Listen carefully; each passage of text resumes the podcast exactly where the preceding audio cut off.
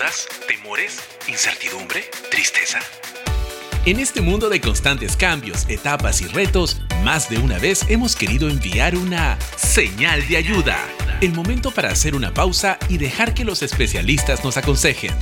Señal de ayuda. Respondemos al llamado. Un programa coproducido por la Facultad de Comunicaciones y Orientación Psicológica. Amor, realmente estoy muy preocupado. Ha pasado algo terrible. ¿Qué pasó, cariño? Te noto muy angustiado. Cuéntame. Hoy fui temprano al trabajo y nos dieron la noticia que van a reducir personal y solo trabajaré hasta fin de mes. ¿Qué? No puede ser.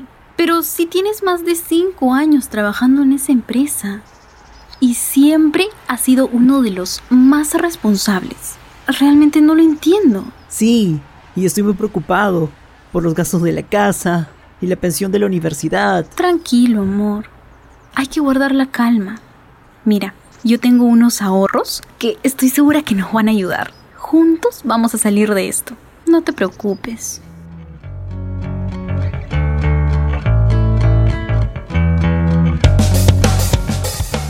La pandemia, muchas personas han perdido su trabajo por situaciones como la de Pedro.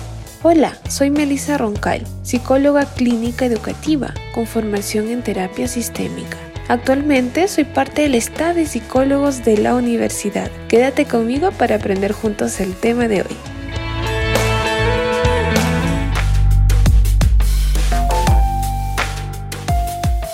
Duelo es quizás uno de los estados psicológicos más conocidos por la población. Pero exactamente, ¿qué es el duelo? ¿Cuándo se manifiesta? ¿Qué tipos de duelos existen? ¿Y cómo saber si el proceso de duelo es normal o patológico? El duelo es el proceso psicológico al que nos enfrentamos tras las pérdidas, algo que todos tarde o temprano viviremos. Por definición, la pérdida de cualquier objeto de apego provoca un duelo.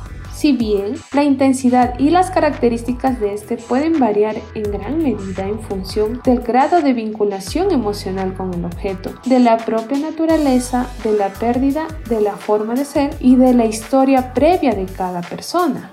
El duelo se asocia inmediatamente a la muerte, las pérdidas pueden ser muy diversas. Puede haber rupturas de pareja, cambios de domicilio, cambios de estatus profesional o procesos de enfermedades.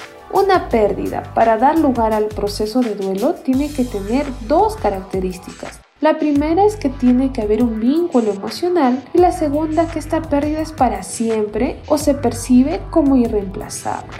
Como parte de la reacción de pérdida, algunas personas pueden desarrollar sentimientos de tristeza y síntomas asociados como ansiedad, insomnio, pérdida de peso, incluso pueden presentar cuadros depresivos.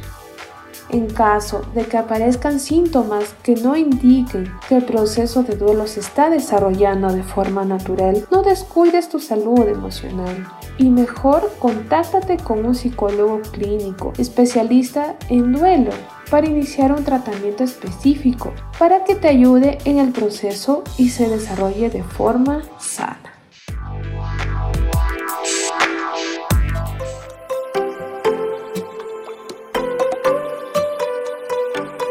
Ha sido un placer compartir con ustedes estas recomendaciones. Gracias por escucharnos. Nos encontraremos en una próxima oportunidad y no dejes de sintonizar Señal de Ayuda. Te invitamos a participar de los servicios que brinda la Oficina de Orientación Psicológica. Contamos con un estudio de psicólogos altamente calificados, donde puedes contactarnos para poder ayudarte emocionalmente.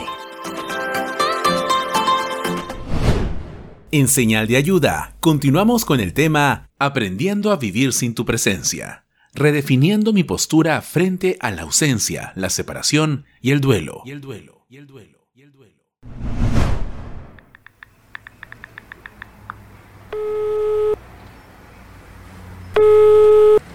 Oye, Víctor, ¿qué fue de ti? Nunca llegaste. Te estábamos esperando en el tono. Luchito, brother, estoy triste. Laura me terminó y ya íbamos a cumplir tres años juntos. Ah, su manito. Me pasó algo parecido con Rebeca. pero es un proceso y puede ser que haya sido la mejor decisión para que no se sigan haciendo daño. Sí, pues, Luchito, siento que ya me estaba afectando mucho. Por eso he sacado una cita con el psicólogo para esta tarde.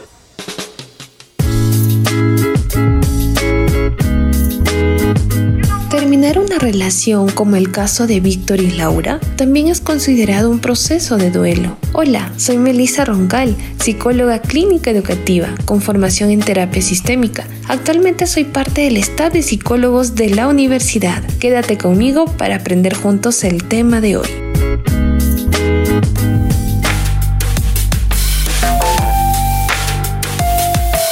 Importante saber que la forma en la que se desarrolla un duelo puede variar según la persona. Una psiquiatra, Elizabeth Kubler-Ross, presentó un modelo general de cinco fases del duelo, donde explica cómo las personas se sienten en distintos momentos. Ella menciona como primera instancia la negación, que es una reacción que se produce de forma muy habitual e inmediata después de una pérdida se puede manifestar con expresiones como que aún no me creo que sea verdad, creo que si estuviera viviendo una pesadilla o a veces actitudes como si la persona no hubiera pasado nada. La segunda es la ira, ¿no? que se activan sentimientos de frustración y de impotencia que pueden acabar en atribuir la responsabilidad de una pérdida irremediable a un tercero. También menciona la negociación. Esta fase de negociación se comienza en contactar con la realidad de la pérdida al tiempo que se empiezan a explorar qué cosas hacer para revertir la situación.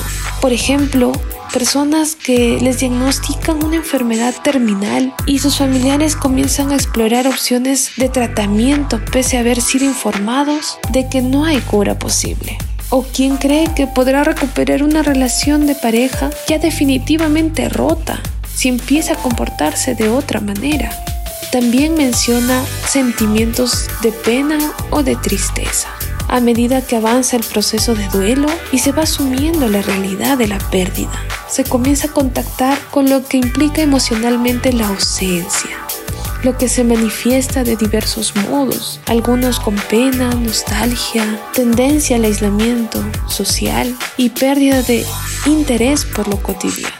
Por último, la aceptación supone la llegada de un estado de calma asociada a la comprensión, no solo racional, sino también emocional, de que la muerte y otras pérdidas son fenómenos inherentes a la vida humana.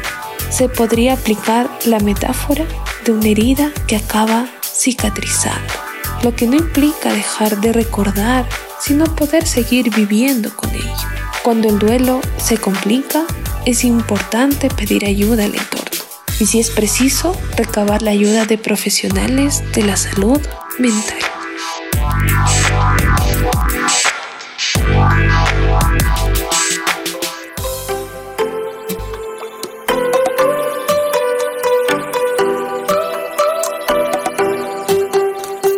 Un placer compartir con ustedes estas recomendaciones. Gracias por escucharnos. Nos encontraremos en una próxima oportunidad y no dejes de sintonizar Señal de Ayuda. Te invitamos a participar de los servicios que brinda la Oficina de Orientación Psicológica. Contamos con un staff de psicólogos altamente calificados, donde puedes contactarnos para poder ayudarte emocionalmente. En señal de ayuda, continuamos con el tema Aprendiendo a vivir sin tu presencia, redefiniendo mi postura frente a la ausencia, la separación y el duelo. Y el duelo, y el duelo, y el duelo. Hola Sofía, me enteré de lo de tu papá. Lo lamento mucho. Paul, me siento destrozada. No sé qué hacer. No puedo creer aún lo que pasó, amigo. Me imagino que es una situación muy difícil. Tal vez no tengas las palabras adecuadas para darte consuelo. Sin embargo, sabes que puedes contar conmigo. Gracias, amigo. Valoro mucho tus palabras.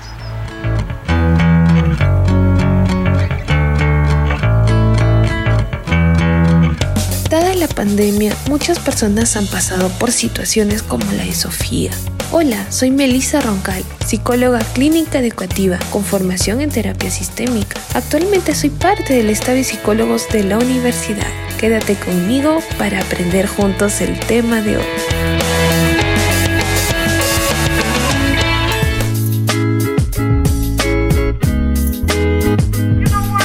Si acabas de perder un ser querido y no encuentras qué hacer para sentirte bien, te recomiendo practicar lo siguiente. Acepta tus emociones sin ser extremista. Comienza por dejar de sentirte valiente o culpabilizarte por la situación. Es normal diversas emociones como tristeza, cólera, todos lo hacemos. Sin embargo, los sentimientos deben fluir y es importante que te des el permiso de llorar si lo crees necesario. Encuentra lo bueno dentro de lo malo. Examina el pasado y agradece por el tiempo que compartiste con tu ser querido, así haya sido una vida o unos cuantos días. Cuídate, es parte del proceso sentir desmotivación y descuidarnos, pero sin embargo, por más dolor que haya en nuestro corazón, no debemos olvidar alimentarnos, dormir y otros cuidados básicos. Y si es válido, también saber pedir ayuda. Busca la paz. En estos casos siempre es bueno refugiarse en temas espirituales. Busca tu fe y aférrate a aquello que te dará la fuerza y con el tiempo volverás a sonreír. Piensa en los demás. Recuerda que hay otras personas que están pasando lo mismo que tú, que también te aman y te necesitan. El acercarte a ellas pueden hacer que este proceso sea más llevadero en compañía. Por ejemplo, si eres una madre que perdió un hijo, recuerda que también tienes más hijos, un esposo, padres o amigos. Eres importante para alguien y es saludable que le permitas estar contigo en estos momentos. Acepta lo que no puede cambiar. La muerte es inherente a la existencia humana por eso es valioso aprovechar cada minuto de nuestra vida y no tener temas pendientes con las personas a las que amamos. Si hay algo que decir o perdonar, es momento de actuar. Por último, busca ayuda de un especialista en temas de duelo, como un psicólogo o una anatóloga. Ellos sabrán orientarte a ti y a tu familia a enfrentar la muerte con el respeto que merece y a sobrellevar tu proceso de duelo lo mejor posible.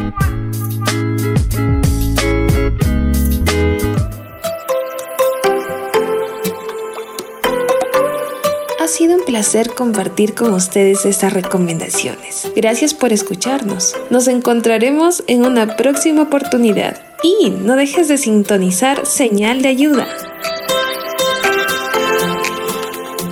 Te invitamos a participar de los servicios que brinda la Oficina de Orientación Psicológica. Contamos con un staff de psicólogos altamente calificados, donde puedes contactarnos para poder ayudarte emocionalmente.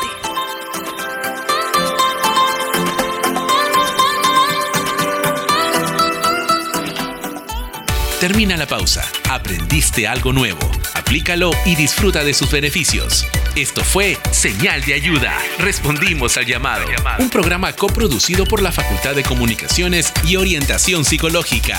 Si quieres información de nuestros talleres Habla Martes o atención personalizada como estudiante UPN, escríbenos a orientacionpsicológica.upn.edu.pe orientación psicológica. Todos necesitamos ayuda. Pedirla está bien.